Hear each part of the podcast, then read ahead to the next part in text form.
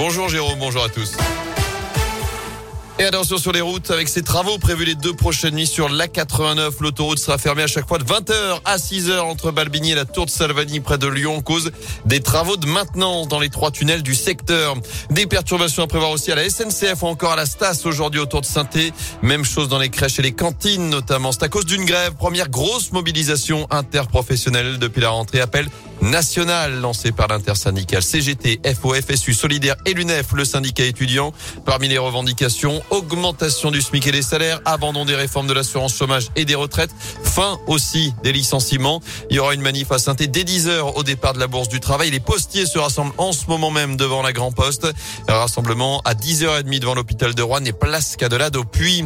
Dans la région, la raffinerie de Fézin tourne ralenti près de Lyon en cause d'un incendie qui s'est déclaré dans la nuit de dimanche à hier. D'après Total, il y a eu une fuite d'hydrocarbures qui a provoqué un feu rapidement maîtrisé par les pompiers de la plateforme. Malgré la baisse de l'activité, il ne devrait pas y avoir de conséquences sur l'approvisionnement des stations essence. Dans l'actu également, l'église face à ces démons. L'heure de la vérité pour les victimes. La commission sauvée sur les abus sexuels dans l'église rend son rapport aujourd'hui. Après plus de deux ans d'enquête, 6500 personnes ont témoigné. Près de chez nous, on pense notamment à l'affaire Prénat. Bernard Prénat, cet ancien prêtre condamné à Lyon. Il avait sévi également dans le Rouennais. Au total, près de 3000 religieux catholiques sont suspectés depuis les années 50. C'est la Fédération France Victimes et son réseau de 130 associations qui s'est chargé de recevoir les appels des victimes et de leurs proches. Olivia Mons en est la Un certain nombre de personnes victimes qui nous ont révélé ces faits parlaient pour la première fois. D'autres avaient révélé ces faits, soit dans la famille, soit même en faisant des démarches auprès euh, du diocèse, des instances euh, ecclésiastes, avec plus ou moins de succès, avec plus ou moins d'écoute. Donc on a des profils assez euh, diversifiés là-dessus. Une majorité d'hommes assez âgés, entre 60, 70 ans, voire plus.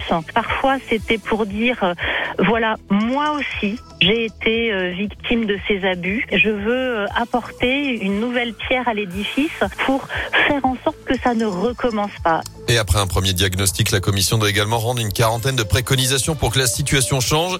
Du côté des victimes, il y a aussi l'espoir que les réformes qui seront engagées soient contrôlées jusqu'au bout. Une saison de tolérance et de clémence pour les voitures mal chaussées, les chaînes, pneus neige ou quatre saisons deviennent obligatoires à partir du 1er novembre dans une partie au moins de 48 départements, notamment la Loire et la Haute-Loire. Mais si vous n'en avez pas dès cet hiver, ce ne sera finalement pas sanctionné. Annonce hier du ministère de l'Intérieur. Alors une obligation mais pas de sanction. Allez-vous tout de même vous équiper en pneus hiver cette année? C'est notre question du jour. Vous y répondez sur radioscoop.com. Du sport du basket à suivre ce soir la deuxième journée du championnat de France. Le déplacement de la chorale de Rouen sur le parquet de Chalon-Reims. Ce sera à partir de 20h. Et puis on reparle du derby avec cette belle initiative d'ASS Cœur Vert. Vous avez peut-être euh, aimé le penalty de Wabi Kazri, le match plein d'Etienne Green. L'association et le club ont décidé de mettre en vente aux enchères les maillots portés dimanche soir lors du match face à Lyon dans le chaudron. Des maillots floqués d'une rose, symbole de la lutte contre le cancer du sein. Opération menée dans le cadre d'Octobre Rose pour sensibiliser au dépistage de cette maladie. Tous les fonds seront reversés au comité Loire de la Ligue contre le cancer. Vous pouvez d'ailleurs enchérir jusqu'au samedi 16 octobre. On en est à plus de 5300 euros récoltés, notamment 1200 euros rien que pour le maillot d'Étienne Green.